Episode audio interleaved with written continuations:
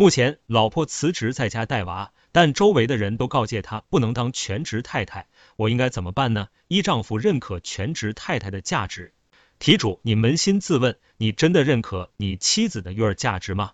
是否你的育儿价值里还包括了全能保姆、全能家政、铁公鸡会计等等一系列附加价值？你对于妻子全职成果的预期是怎样的？是孩子无磕碰、科学成长、智力超群、家里一尘不染、进屋有拖鞋、每月工资都有盈余吗？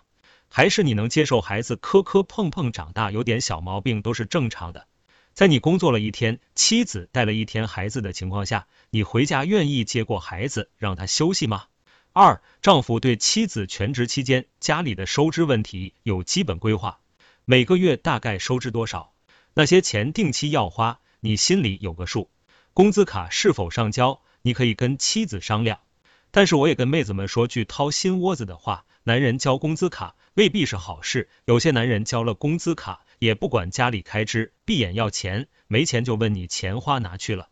我见过这样的男生，算下来半年给家里存款的实际贡献只有七千块。他炒股，但他觉得自己工资都上交了，存款增加全是自己的功劳。但没钱了，就是妻子挥霍无度。幸亏我朋友有记账的习惯，三愿意帮助妻子重新做全职之后的事业规划，这一点单靠女性自己是很难完成的。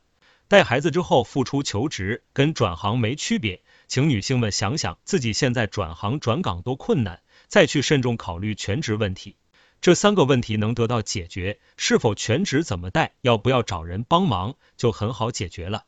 其实回过头来看，最终的大前提还是你把你妻子当做一个独立的、有理想、有自由的现代女性，尊重她的感受，考虑她的未来。